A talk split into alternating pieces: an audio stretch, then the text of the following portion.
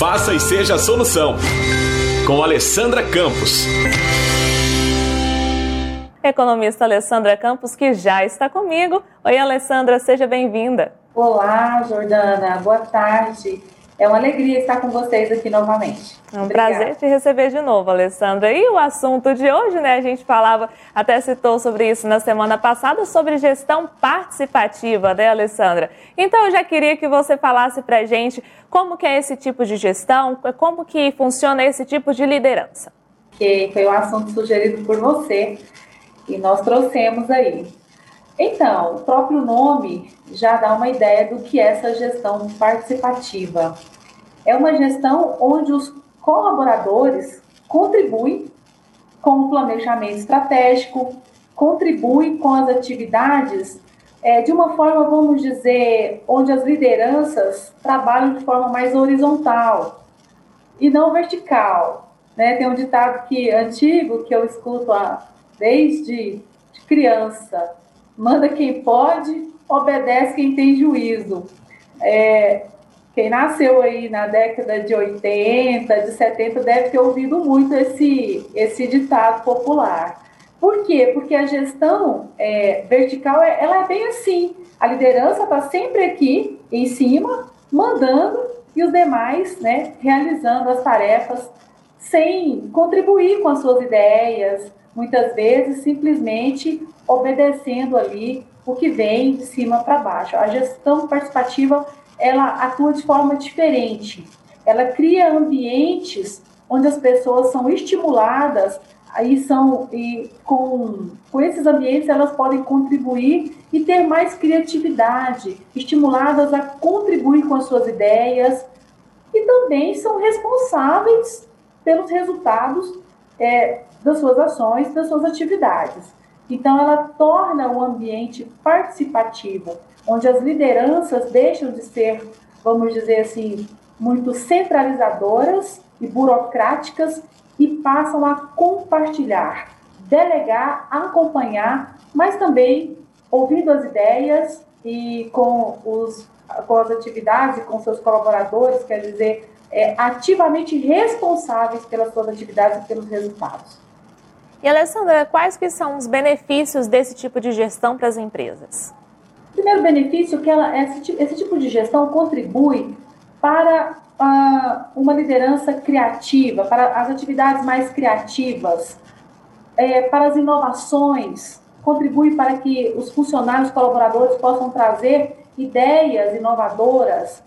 E também diminui, é, se você pensar que tem um acompanhamento, cada um é responsável pelos seus resultados. Isso gera uma sinergia onde também é possível que os custos sejam reduzidos. Porque quando as pessoas trabalham de uma forma mais motivadas, envolvidas num projeto, entendendo que aquilo é um projeto, a empresa é um projeto que tem metas, e ela se sente parte disso tudo, possivelmente é, os erros diminuem, os retrabalhos diminuem, pessoas satisfeitas trabalham melhor, é, com mais eficiência. E quando todos estão envolvidos em um projeto, todo o resultado desse projeto faz parte do meu trabalho. Então eu já não trabalho, Jordana, para uma empresa. Eu trabalho pelo meu nome, pelo, pelo meu próprio, é, vamos dizer assim, pela minha, pela minha alegria de estar ali contribuindo e colaborando. Eu trabalho para mim, mesmo sendo um funcionário. Eu trabalho para mim, eu trabalho para que, para que o meu trabalho traga resultados para todos. Então, nesse momento, eu me, me, me torno uma pessoa ativa, um colaborador ativo, empreendedor como funcionário empreendedor. Eu sou alguém que empreendo no meu trabalho.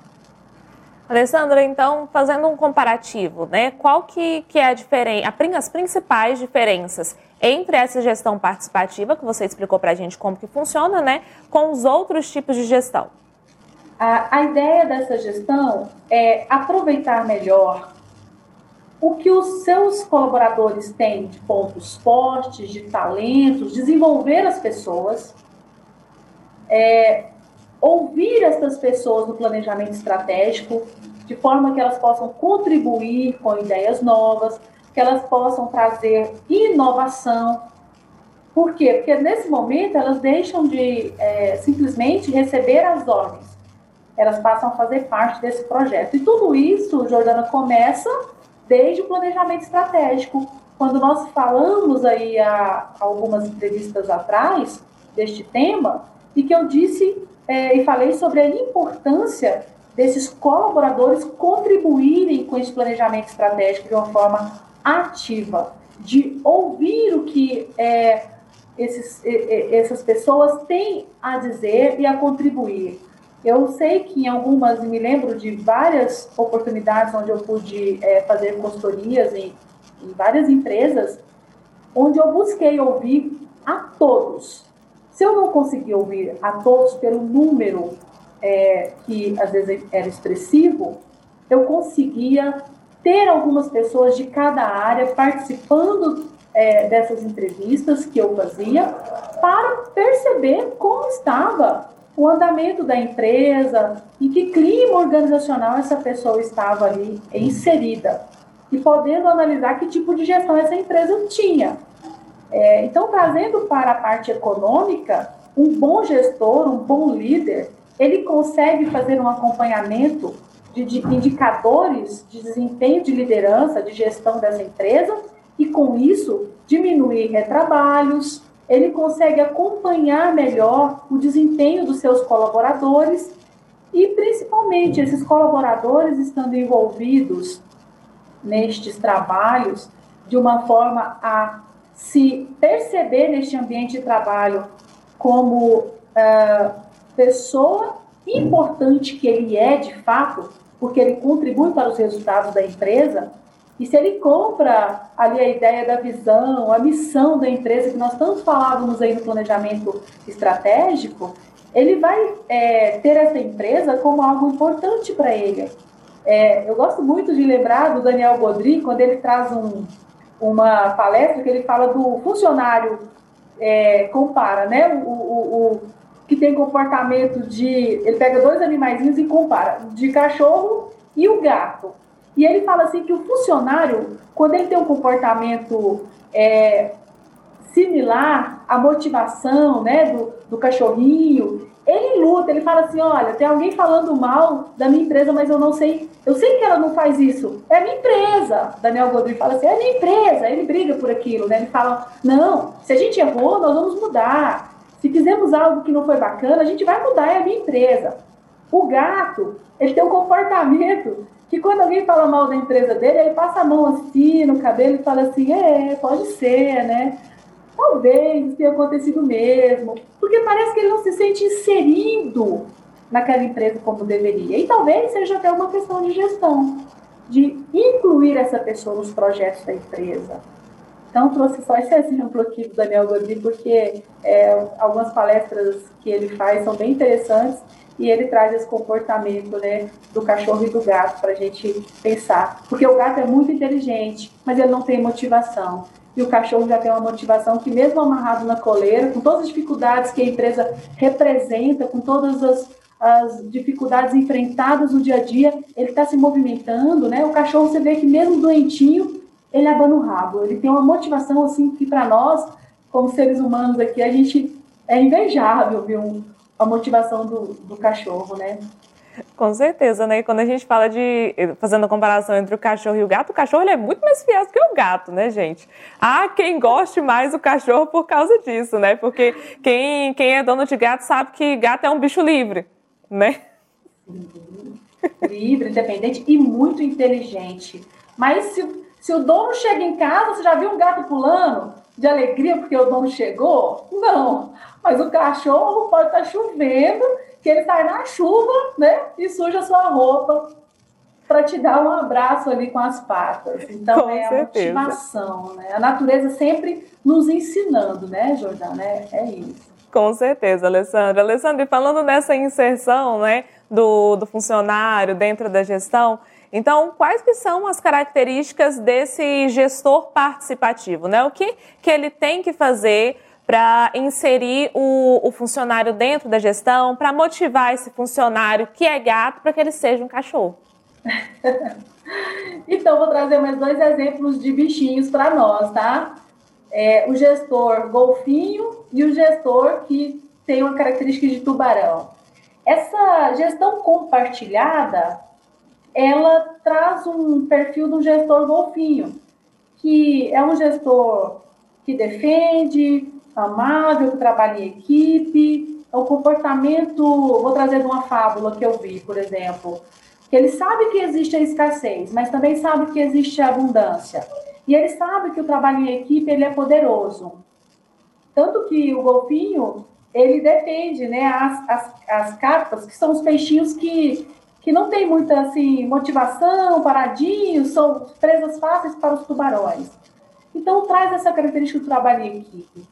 Então, essa gestão compartilhada, para tornar este colaborador é, mais, vamos dizer assim, envolvido, ela precisa criar um ambiente de onde possa ser exercido ali a participação desse colaborador, das ideias. Eu sempre, eu já trouxe em outros momentos um banco de ideias, trazer para as reuniões que fazem parte do trabalho dele, envolvidos com as lideranças, as gerências, vamos dizer assim, os líderes, é, incluírem e ouvirem essas pessoas, as ideias dessas pessoas, envolverem essas pessoas nos projetos e, uh, se possível, sempre que for possível, envolvê-las participativamente nesses trabalhos e projetos que levem a empresa a pensar na visão. Onde queremos chegar, de que forma queremos chegar, quem será o responsável, quem vai fazer o quê, é, dividir as tarefas, acompanhar essas tarefas, se possível, sempre que possível, dar um feedback aos seus colaboradores.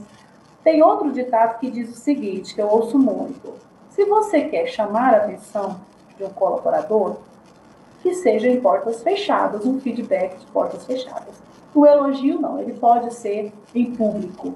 Então, trabalhar isso de uma forma honesta, com esses colaboradores e desenvolver esses colaboradores é, nos pontos fracos que sejam importantes para a empresa, mas também ouvi-los. O que, que, eles desejam? Né? Quais são os sonhos desses colaboradores? Onde eles querem chegar? Conhecer as pessoas, né? conhecer de fato as pessoas.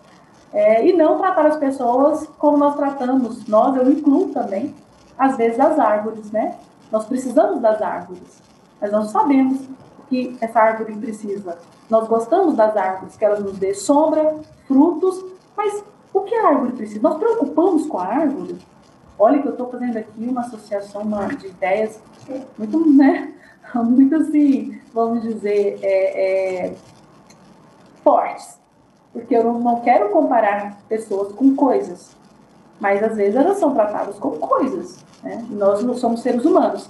Então é preciso que seja percebido aí por esses gestores o que cada colaborador, colaborador dele realmente tem como plano, sonho, desejos, onde que ele quer estar daqui a cinco anos, fazendo o quê? Quer estar nessa empresa? Tem outros planos? E, e não é porque a pessoa tem outros planos de mudança de vida que agora ela não seja aqui importante para minha empresa e que eu possa contribuir com esse desenvolvimento dessa pessoa.